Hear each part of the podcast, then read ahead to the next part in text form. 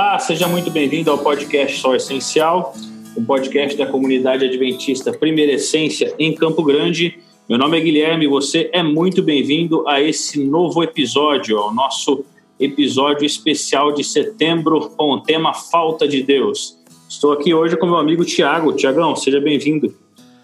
Olha, eu confesso a vocês que eu achei que esse podcast já nem mais me contemplava depois de quase um mês sem, sem me chamarem, justificando coisas absurdas para que eu não pudesse participar. Mas tudo bem, pelo que eu estou entendendo, não é só a falta de Deus no teu, mas é, vocês não estão mais sentindo a minha falta, é isso? Não, Tiago, eu não vou ter que expor aqui os, os nossos pormenores de antes, mas nós, eu e o Fernando, tivemos que implorar para você estar presente aqui hoje. Nós sentimos a sua falta.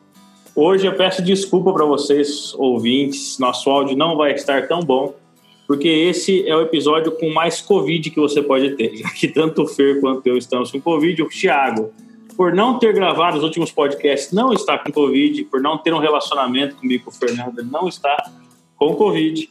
Então a gente está gravando meio por Zoom aqui hoje. Fernandão, seja bem-vindo, brother.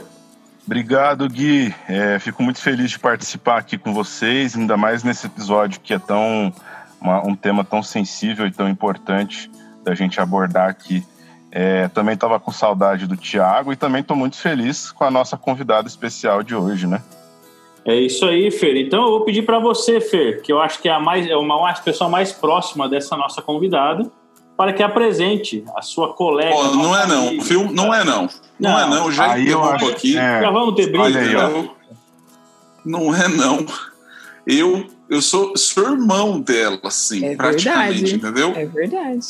Então vai Você lá, O meu sangue, o meu sangue baiano é, é, veio da veia Monteiro, tá bom? É Souza, que seja qualquer um desses. Quem é a nossa convidada hoje é a Priscila Monteiro psicóloga e, e atualmente professora na Faculdade Adventista da Bahia. Da Bahia. Isso. Seja muito bem-vinda, Priscila. Valeu, brincadeira à parte. Fernando e Tiago, é bom tê-los na minha família, né? Vocês são irmãos. Igualmente, não tem irmão predileto, né, Fer? Não tem irmão predileto, Tiago.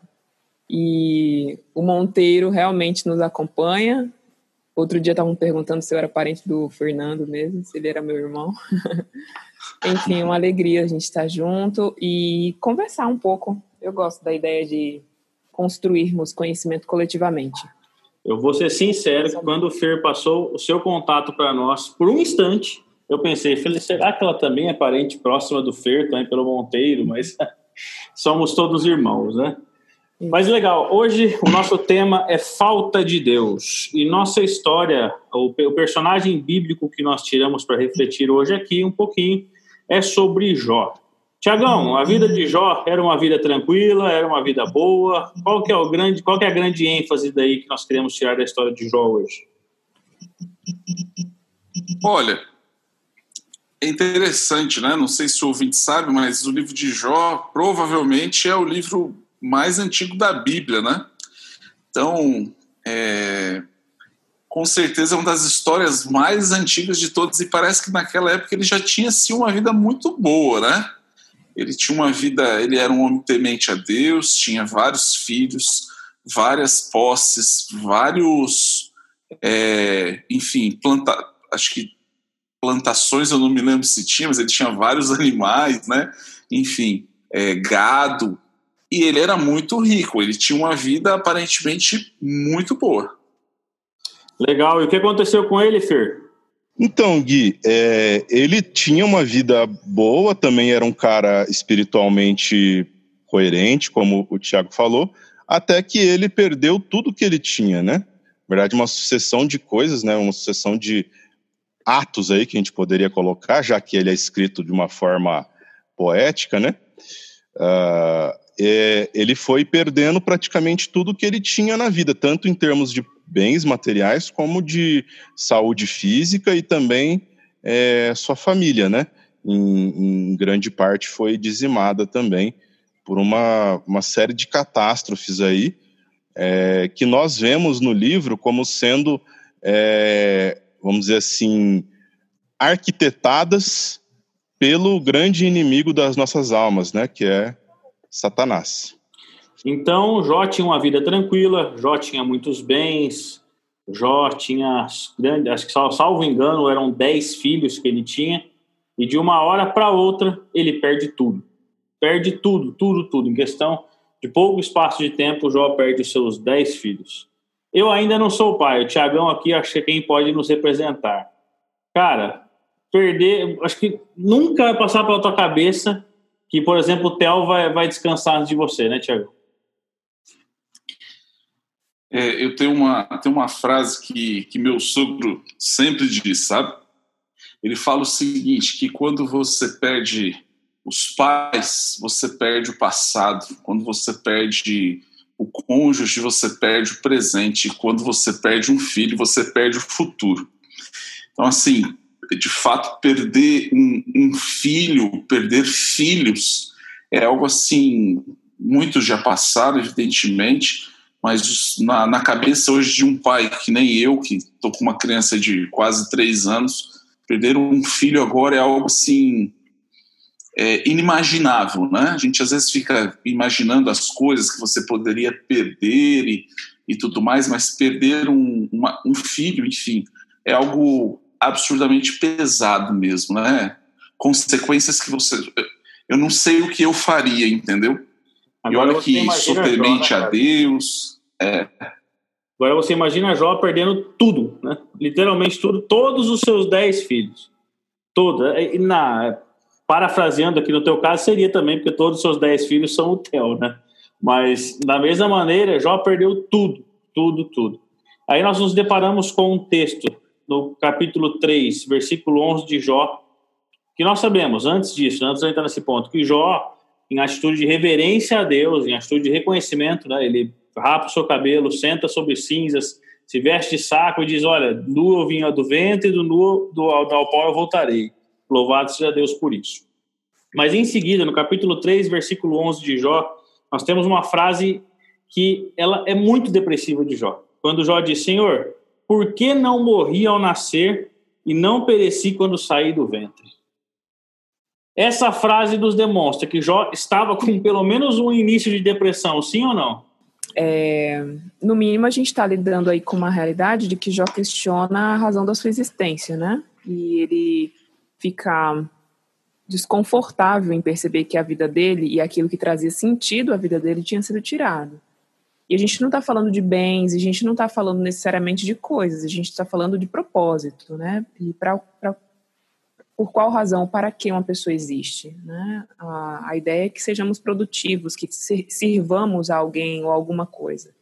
E a ideia da família, a ideia dos filhos, a ideia de, de, de ter um trabalho, de ser produtivo, uh, traz sentido à vida do ser humano. Então, quando o Jó faz essa pergunta, ele está falando de algo que é fundamental qual é o sentido disso aqui? Como eu perdi Sim, todo esse sentido, né? Em, em 10 segundos, vez, assim? Exatamente. De uma vez. Como, como pode? Para o que eu vou viver? Por que eu vou continuar existindo, né? Agora, pensando no nosso, no nosso tema do episódio de hoje. Jó, estava com falta de Deus naquele momento? A própria fala dele, né, a maneira como ele escreve, né, que, que Moisés, na verdade, que foi o autor de, do livro de Jó, escreve, me diz que existia é, em Jó ali um entendimento que havia alguém para quem falar. E quando ele fala, né, ainda que ele faça isso num, num formato de lamento, né, mas ele faz isso para Deus, para mim a gente tem um indício muito claro de que ele confiava ainda naquilo que ele cria em termos básicos, né? Ele pede, ele reclama com Deus. Eu acho, então, eu acho muito engraçado isso, porque a gente fica falando muitas vezes a gente julga que pessoas tristes não podem ter relacionamentos com Deus, né? Pessoas tristes, elas estão afastadas diretamente de Deus, mas aqui nós estamos vendo uma história de uma pessoa que era temente a Deus, se desviava do mal, era justo e tinha um relacionamento impecável com Deus. A Bíblia nos Exato. conta que quando seus filhos festavam, Jó oferecia sacrifício com medo deles terem pecado. Jó fazia o além com isso. E mesmo assim, essa pessoa está sofrendo. Então, será que essa depressão, esse momento, esse episódio de questionamento de Jó, ele era um episódio por falta de Deus, como a Primos trouxe? Parece que não. Parece que era mais uma questão de, relação, de nós podermos discutir mesmo isso com Deus. Agora sim. Ô, Gui, se você me permite, a, a gente tem um outro indício aí, a tua fala foi bastante elucidativa. É, quem somos nós para mensurar relacionamento? É isso aí. Entende? E quando a gente fala de alguém que está vivendo alguma situação em específico, seja depressão, seja, enfim, um quadro ansioso um pouco mais agudo, enfim, um transtorno de personalidade, nós uh, não temos a liberdade de colocar em jogo a relação que essa pessoa tem com o mundo, com o outro, com Deus, no final das contas. Deus é um, um veículo, enfim, não é veículo a palavra, mas Deus é um, é um, é um ponto relacional na vida do ser humano, entende? Então, se eu me relaciono com Deus dentro da minha tristeza, isso é relação? Continua sendo. Se eu me relaciono com Deus dentro da minha ansiedade, isso é relação? Sim. Com características peculiares da, do meu estado emocional? Também. Mas é uma relação, entende? Então não não não não está aberta a possibilidade de questionar uma relação. Nossa, isso? que ponto que ponto interessante que a gente entrou aqui. Nós temos um grande problema, eu acho que a gente já tocou isso em alguns episódios do nosso podcast, mas é importante a gente falar isso de novo quem somos nós para mensurar o relacionamento de alguém com Deus? Esse, para mim, é nosso primeiro erro. E muitas vezes nós fazemos. Nós sempre queremos justificar e muitas vezes esconder os nossos erros olhando o relacionamento do outro com Deus. Então, muitas vezes, quando nós usamos essa frase preconceituosa, meu amigo, de que depressão, ansiedade, misto de tristeza é falta de Deus, nós estamos nos escondendo nos nossos próprios erros a pessoa pode ter a vida boa que ela tiver. Ela pode ter um relacionamento muito bom com Deus. Só que nós não estamos livres de pecado aqui. Nós não estamos E digo mais, talvez a gente esteja mensurando a relação que a pessoa tem com Deus a partir daquilo que eu tenho com Deus enquanto relação. É isso tá? Porque se eu entendo que a minha relação com Deus só se estabelece quando eu estou 100%, rodando redondinho, eu coloco essa, esse ponto, né? Faculto a minha relação com Deus a eu estar bem, as coisas estarem funcionando direitinho, eu vou usar essa mesma régua para medir a relação de qualquer outra pessoa. Portanto, no mínimo eu estou sendo pessoa, egoísta, né? No mínimo, no mínimo. E bastante é, empobrecido em termos de experiência, sabe? Porque as pessoas são diferentes, as relações são diferentes. A relação que Jó tinha com Deus era uma relação única ainda que ela se assemelhe em muitos aspectos às que, às que nós podemos ter em algum momento com Deus, era única. Era ele e Deus. Assim como a minha vai ser única com Deus, assim como a tua vai ser única com Deus, a do Tiago, a do Fernando. É único. O que a gente está tentando mensurar é quais são as condições humanas que fazem, fazem com que as pessoas estejam mais ou menos predispostas ou em melhores condições para viverem uma vida relacional. Entende? É isso mesmo. Tiagão, Fernando, tá tudo bem? Estamos aqui aprendendo, né, meu amigo? Quando é, a, gente a gente tá tem ouvindo, professores né? aqui, a gente para para ouvir. Agora, só complementando algo, é, eu sei que nesse personagem, mas vocês citaram coisas, parei, eu, eu parei para pensar no, no meio dessa fala, por exemplo, a experiência de Elias, né, quando estava indo para um monte, é, fugindo né, de Jezabel, ele se colocou que, desejando a morte, ou seja, nós estamos falando de uma pessoa que hoje a gente sabe que ele está no céu, ela nem enfrentou a morte, você entendeu? Aquilo que ele até desejou, é, mostrando o seguinte, que o relacionamento com Deus, nem para um camarada que está no céu, nem sempre tudo tá, tá bem, né? Nem sempre na vida de alguém tá tudo bem e, e o relacionamento quer dizer que, que é isso que a relação que nós temos para com, com a divindade sempre vai ser flores, né? Em vários momentos, a divindade, né, Deus nos leva no colo, né? Porque nós estamos é, sem forças para poder prosseguir. E o mesmo a gente vê nos relatos de Jó, né? Jó, ao mesmo tempo tendo essa postura, né, muito bonita, é muito interessante essa frase dele de de que né, é, do, do, pó vim ao pó voltarei e, e, e, etc e tal, ele também ficou assim desesperançado, né? É, a catástrofe que ele sofreu é difícil da gente ver experiências na história de alguém que teve esse tipo de coisa. Porque ele era o homem mais rico do Oriente, segundo ali a Bíblia. Eu fui ali em Jó, capítulo 1, tem a quantidade, por exemplo, de animais que ele tinha, é um negócio impressionante, entendeu? As posses que ele tinha, algo impressionante. E, e, evidentemente, né, colocando o que é mais importante, ele tinha dez filhos, e no mesmo instante ele perdeu tudo, né? Tudo.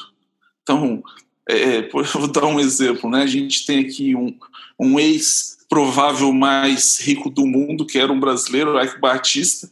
Vocês lembram, né? Ele perdeu, perdeu toda a fortuna de bilionário e deixou de ser bilionário. E assim, em teoria, ele perdeu tudo, mas é super interessante. O estilo de vida dele não mudou em absolutamente nada, né? Assim, só, então, assim, não dá nem para falar que Ike Batista sofreu o que ele sofreu. Eu fiquei tentando imaginar pessoas que talvez estejam sofreram coisas como essa, né? Eu me lembro quando as torres gêmeas caíram, empresas inteiras acabaram porque as empresas eram sediadas dentro da, do World Trade Center e simplesmente acabou que é, acabou a empresa porque acabou todo mundo de uma empresa, entendeu? Acabou todos os equipamentos, tudo de uma empresa. Fico pensando nisso numa família e a situação que nós estamos vivendo hoje. Quantas quantas famílias às vezes estão perdendo os seus, os seus esteios, né? Então, assim, quando você perde uma pessoa que, que lhe traz a renda, ou, enfim, ou a esperança que sejam filhos, enfim. É, isso é perder. O que eu estou tentando passar é o seguinte: que perder tudo não é para qualquer um, entendeu? Passar a experiência de perder tudo, igual o Jó perdeu, eu não, não, não, não perdi absolutamente nada, entendeu? É, são raros as coisas. Talvez um, aquelas pessoas mais pobres que quando vem uma enxurrada e leva tudo, entendeu? Você perde pessoas, enfim, vem um, um grande problema e você perde tudo. Esse tipo de coisa não é para qualquer um, não. Mas não, não, não quer dizer que tem falta de Deus, né? Porque é, a falta de Deus não está relacionada. Perdão, a presença de problemas não quer dizer que é falta de Deus. Hoje eu até estava meditando num texto que eu li de Hebreus capítulo 6. Jesus Cristo, ele é a âncora na nossa vida, né? Ou seja, nós temos que estar ancorados. Para que, que a gente precisa de uma âncora? A gente precisa de uma âncora porque senão o mar leva a gente, entendeu? Para tudo quanto é lugar, a, a, os tufões, enfim, toda a violência que pode acontecer no mar vai levar a gente, às vezes, para lugares que a gente não conseguiria é, sobreviver. Então, você ter uma âncora, você ter Cristo como âncora, não quer dizer que não venha tempestade. Aliás, é porque tem tempestade que existe âncoras, né? Muito legal, eu, eu queria contribuir também, que o Tiagão falou aí, acho que foi bem legal, a Pri também. Mas uma outra coisa que eu estava pensando aqui é o seguinte: quando a gente fala assim, ah, mas será que depressão tem alguma coisa espiritual? Será que é, é, ansiedade tem algo espiritual? E eu acho que, de certa forma, o, o, livro de Jó mostra para gente que todo sofrimento é, tem alguma, algum envolvimento espiritual. Mas em que sentido? Aí que tá. É, quando a gente fala assim, ah, é, o sofrimento de tal pessoa tem um envolvimento espiritual. Muitas pessoas vão imaginar que, ah, então quer dizer que a pessoa pecou ou, ou ela cometeu um erro e por isso ela está sofrendo. Ou é, quer dizer que é, a pessoa está sofrendo porque está longe de Deus. Não, não é isso. É, quando a gente fala que o sofrimento tem um aspecto espiritual, é que o nosso sofrimento, é, pelo menos de acordo com o livro de Jó e de acordo com o escopo de toda a Bíblia, é, o nosso sofrimento, seja ele qual for, um sofrimento por uma doença, por luto, ou mesmo por, um, por um, é, uma depressão, uma ansiedade, seja lá qual for, é, o nosso sofrimento ele está é, envolvendo questões que vão além do que nós podemos ver, questões que, que vão é, para o espectro do sobrenatural, entendeu? É, e isso o livro de Jó mostra muito bem, que o sofrimento de Jó, ele estava envolvendo tanto Deus quanto é, é, Satanás, né? Então, é, nessa, nessa, nesse panorama espiritual, todo o sofrimento humano, ele, ele interessa a Deus e também interessa ao inimigo das, das nossas almas, entendeu? Então, nesse aspecto, eu diria que sim, todo sofrimento humano ele tem um aspecto espiritual, né? É, isso me faz lembrar também é, de, de uma questão que eu, que eu sempre lembro quando a gente conversa sobre isso, quando existe algum estudo sobre esse aspecto. É, então, me faz lembrar do episódio de Eliseu, em que Eliseu está com o seu ajudante, que é um rapaz né, mais novo, e ele está angustiado por um problema é, que está acontecendo ali, eles estão sendo perseguidos, e ele fica com muito medo daquilo. E nessa angústia, Eliseu ora para Deus, para Deus mostrar para essa pessoa, para esse ajudante dele, o que, que realmente estava acontecendo, ou seja, que aquilo que eles estavam vendo, aqueles exércitos vindo ali perseguindo eles, era um aspecto do problema. O problema tinha um outro aspecto que era espiritual. E aí Deus abre os olhos dessa, desse, desse jovem, e é interessante porque ele vê então ali os exércitos de anjos de Deus que estão ali para cuidar deles. Então, isso, isso me faz pensar que a gente poderia encarar todo o sofrimento humano como tendo um aspecto espiritual. Mas isso não significa necessariamente que aquela pessoa que está sofrendo tem culpa de estar sofrendo. É isso que a gente precisa entender. Né? Mas que é, quando eu falo que todo sofrimento humano tem um aspecto espiritual, é que pelo menos existe um interesse profundo da parte de Deus em resolver aquela situação, em acolher aquela pessoa, em guiar aquela pessoa, mesmo que seja no meio daquele sofrimento. Entende? Entendi, Fer. Eu acho que tanto o Tiago quanto a Pri também, eu achei crucial a gente chegar nesse ponto. E agora, pensando nisso, tendo isso como raciocínio, tendo isso como premissa base, eu pergunto para vocês, quem quiser responder dos três aí. Eu e você nos deparamos com alguém que está com esse misto de sentimentos. Primeiro, a gente só se depara com isso se a gente tem um relacionamento com essa pessoa, né? Se a gente conhece a pessoa e sabe e entende porque ela está sofrendo. Mas então eu me deparo com isso.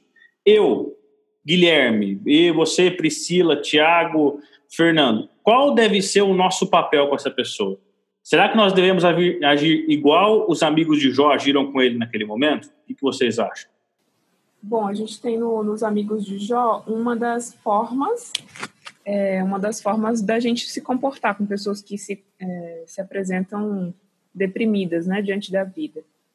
Ah, o que a gente sabe é que eles se deslocaram até o amigo, e isso é especial. Né? A gente precisa considerar que o se importar significa se mobilizar para. Então, eles se mobilizaram até o amigo e sentaram com ele para tentar entender o que estava acontecendo. Acho muito valioso que ainda que nós tenhamos os amigos de Jó como pessoas que falaram algumas coisas que não eram, né, tão legais assim, a gente tem pessoas que estavam ao lado dele, né, pessoas que estavam é, dispostas a permanecer ao lado de alguém que ninguém mais queria permanecer. A esposa de Jó viu a situação e não estava agradável, né, de, de acompanhar. Até ela disse, né, maldia seu Deus, amaldiçoa seu Deus logo e morre. Né? Morre, morre, porque não está dando certo mais esse negócio, não não está funcionando assim. Então, eu, acho que é importante que validemos a, o comportamento é, de quem se dispõe a estar perto de alguém deprimido, de alguém que está vivendo uma situação é, de muita fragilidade emocional. E eu falo isso porque não é uma posição fácil. Não é. E dentro daquilo que, que faço enquanto profissional, tenho recebido pessoas que, ao estarem né, ao lado de pessoas deprimidas ou adoecidas, de um modo geral, né, emocionalmente falando, estão sobrecarregados, estão desgastados, né? Adoece o paciente, adoece a família. Então, quem está perto, né, precisa ser valorizado, né? O estar perto precisa ser valorizado. Eu acho que esse é o primeiro passo. Depois a gente tem nos amigos de, de Jó a disposição para escutar, o que também é muito desafiador. Não é todo mundo que tem né, habilidade em fazer uma escuta, e dentro daquilo que a gente trabalha, acho que o Fernando vai falar um pouco sobre isso também, fazer uma escutativa. E uma escutativa é não se pôr em cena e deixar que o outro seja o protagonista. E isso é difícil para a gente, né? Muito, muito. E ainda que a gente esteja ali escutando o outro, e nós somos pessoas, sentimos, raciocinamos, fazemos considerações né, acerca do que o outro está falando, é importante que o outro consiga se desenvolver, que o outro consiga é, se expressar, construir seus raciocínios. E é muito louco de, de, de, de considerar isso, mas a presença silente é um caminho para o discurso do outro.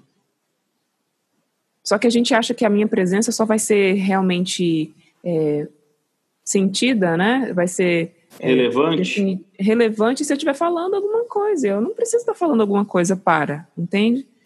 Mas a minha postura disse, e a minha postura silente disse, eu estou disponível para escutar alguém. Então a gente tem nos amigos de Jó essas duas características. Eles se deslocaram para alguém, né, para este alguém que era importante para ele de alguma maneira e um amigo que não tinha mais nada para oferecer, tá? Porque a gente pode pensar que as pessoas se, se aproximam, né, um dos outros por interesse. Jó não tinha mais nada para oferecer, absolutamente nada.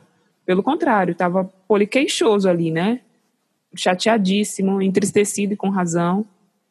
Então, se deslocar até as pessoas, notar o comportamento delas, é, perceber se está diferente alguma coisa, é muito importante e está disposto a fazer uma escuta ativa. É, um, é, é necessário um pouquinho de técnica para fazer isso, mas é, é possível a todo mundo, sabe? Agora, Tiagão, vou perguntar para você aqui. Cara, nossa vida é muito corrida, você tem inúmeras funções, você tem inúmeros problemas para resolver. Por que, que eu tenho que me preocupar com o meu irmão, Thiago? Olha, Guilherme, por que você tem que se preocupar com o seu irmão? Eu não sei. Eu só tenho irmã, então eu não preciso me preocupar muito, não. Brincadeira essa parte, Guilherme. Você pode até cortar se você quiser, tá? Para não ficar tão feio para mim. Só que é o seguinte. Não cortarei. é, eu vou responder, só que, cara, o que a Priscila falou é tão interessante que eu preciso comentar né? Já que eu não posso ficar aqui quieto, eu não estou sendo muito amigo de Jó. Cara, os amigos de Jó ficaram quietos do lado de Jó por sete dias. Sete dias, cara. É muita coisa. Então, assim, é, é, ah, falaram besteira depois? Falaram alguma coisa, sim, errado, né? Assim, tentando achar, tentando justificar. E, e, e, assim, o estudo do livro de Jó é algo muito profundo, sabe, Guilherme? é muito profundo. A gente vai. Eu mesmo já tirei várias conclusões e, e, mudei de conclusões várias vezes, inúmeras vezes. Só que assim, então, é, se, se, se os amigos erraram de alguma forma, é, dá para errar depois de sete dias parando para ouvir, né? E a gente vai continuar errando. Só que a sua pergunta, Guilherme, para mim, é, e que me chama a atenção, é a seguinte: eles de fato se dispuseram para ajudar, entendeu? E nós, como cristãos, esse, esse, é, um, é um dever, né? Porque o que me chama a atenção, Guilherme, nossa, nessa nossa pequena vida aqui, é a nossa dependência. O ser humano é dependente demais. Quanto tempo eu fui dependente de que era necessário alguém para limpar os meus próprios detritos, porque eu pequeno não consigo fazer isso quanto tempo alguém precisou pôr comida na minha boca, né? Ah, tá, depois que eu fiquei maiorzinho, na idade aqui do Theo, então agora acabou? Não, continua ter gente, tendo gente para trabalhar, você entendeu? Para alguém para me dar água, para dar banho e etc e tal. E aí lá para os 20, 30 anos, dependendo, eu consigo sair de casa e para sempre ainda continuo sendo dependente dos pais. Você entende? de diversas formas. E o ser humano é todo o tempo assim.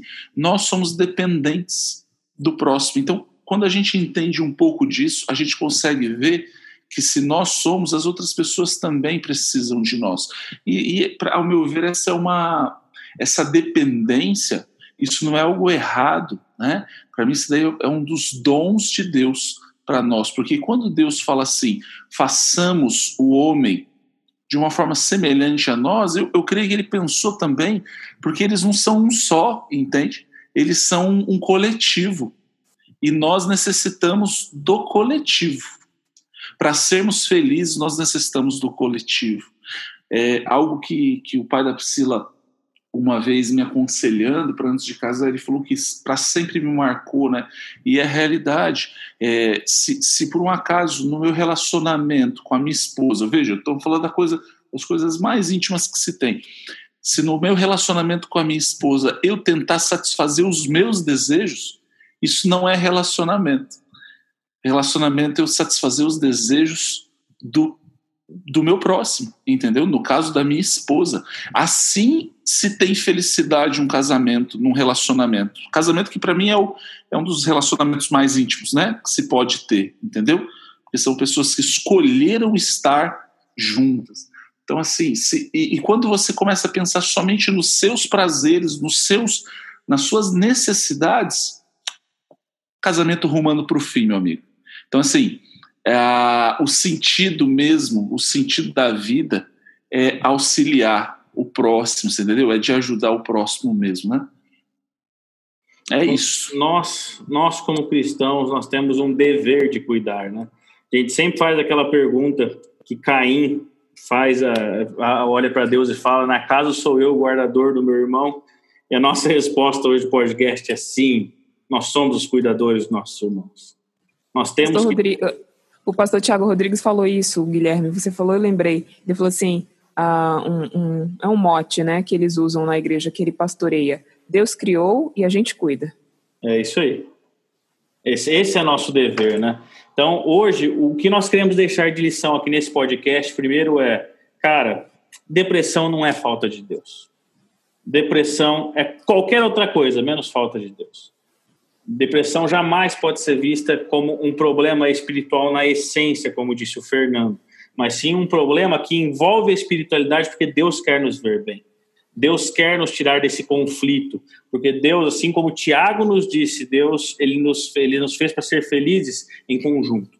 Então Deus quer mudar isso. Mas hoje o que eu quero deixar para você que está nos ouvindo, e quem sabe, eu não sei como você chegou até esse podcast, não sei por que você chegou até ele, mas, cara, se você estiver passando por algum problema, nós estamos aqui para te ouvir, não para te julgar. Então, procure a gente aí para nossas redes sociais, PEssência. Manda, manda aí um link direto para a gente. Fala, oi, quero conversar com vocês, ouvir o podcast. A gente vai saber, cara, ou eu, Fernando, Thiago, quem for da comunidade. Nós queremos conversar com você, nós queremos ser a sua voz, nós queremos nos aproximar de você, porque nós somos uma família. Independente de quem você seja, do que você faça, de, no que você crê. Eu quero cuidar de você, nós queremos cuidar de você ativamente, porque nós não vivemos aqui sozinhos. Nós estamos aqui para barrar juntos isso. Quem não vive para servir, não serve para viver. Vou copiar a frase que o Tiago sempre fala e nos trouxe agora. Quem não vive para servir, não serve para viver. E nós queremos te servir, nós queremos te ouvir, nós queremos aproximar então, por favor, pelo amor de Deus, não sofra sozinho. Não pense em fazer nada diferente. E assim, antes de qualquer coisa que você estiver pensando ou possa estar pensando em fazer, cara, nós estamos aqui. Nós da comunidade Berecência, nós do podcast Só Essencial, nós estamos aqui para ouvir vocês. Nós estamos aqui por vocês. E é assim, Guilherme, pode falar, Pri. Eu lembrei de uma outra coisa aqui que eu gosto de falar. É, nós não temos condição, e uma condição plena, de cuidar de muitas pessoas. Tá? É a Igreja de Cristo é comparada a um corpo, né? E um corpo com muitos membros, porque cada um deles exerce uma função. Então, qual é o valor, qual a importância de sermos muitos?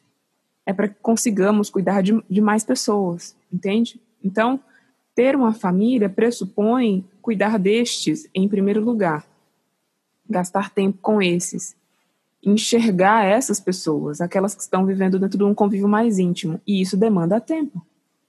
Então, a primeira, o primeiro compromisso humano que é preciso é que, que consideremos é eu né, funciono e existo para o serviço e o serviço àqueles que estão mais próximos a mim. Então a gente sai às vezes com uma. A igreja, de uma maneira geral, vive isso, né? A gente tem muita predisposição para o trabalho, para servir, para cuidar e tudo mais. Mas um primeiro lugar de trabalho é são os nossos. Nós não temos tempo para efetuar um cuidado que seja de fato amplo e profundo para com todas as pessoas com quem nos relacionamos. não tem vida para isso. A gente não tem vida. Então, se a gente não tem tempo. E por que, que eu tô falando que não tem tempo? Acho que é, que é até bom que eu explique. O que, é cuidar de verdade? E pensa numa pessoa deprimida. Pensa numa pessoa com pensamentos e com ideação suicida. É alguém que demanda. É uma relação que vai demandar de mim. E dentro de uma relação existe a necessidade de autocuidado também. Então eu cuido do outro e preciso também me cuidar. Essa dinâmica em si, ela é bastante árdua. Então, o que, que eu posso fazer? Como eu posso conduzir melhor as minhas relações? Considerando que eu vou cuidar e servir das pessoas, mas dentro daquilo que me cabe, dentro daquilo que eu dou conta. Então, a gente vive numa sociedade hoje, é até uma, uma frase clichêzinha, né? Se a gente vive numa sociedade hoje, uh, a gente fica embasbacado com os números, né? Eu tenho tantos seguidores, influencio tantas pessoas, sou relevante para um X número de pessoas. Pergunta: tu consegue cuidar de verdade de todas essas pessoas? Vou fazer a pergunta inversa. Você se sente cuidado por aqueles que você segue? Percebe como é, é, é, é demanda, demanda muito. Então, para mim, cuidar é gastar tempo para mim, cuidar é não tenho tempo, mas eu preciso escutar essa pessoa.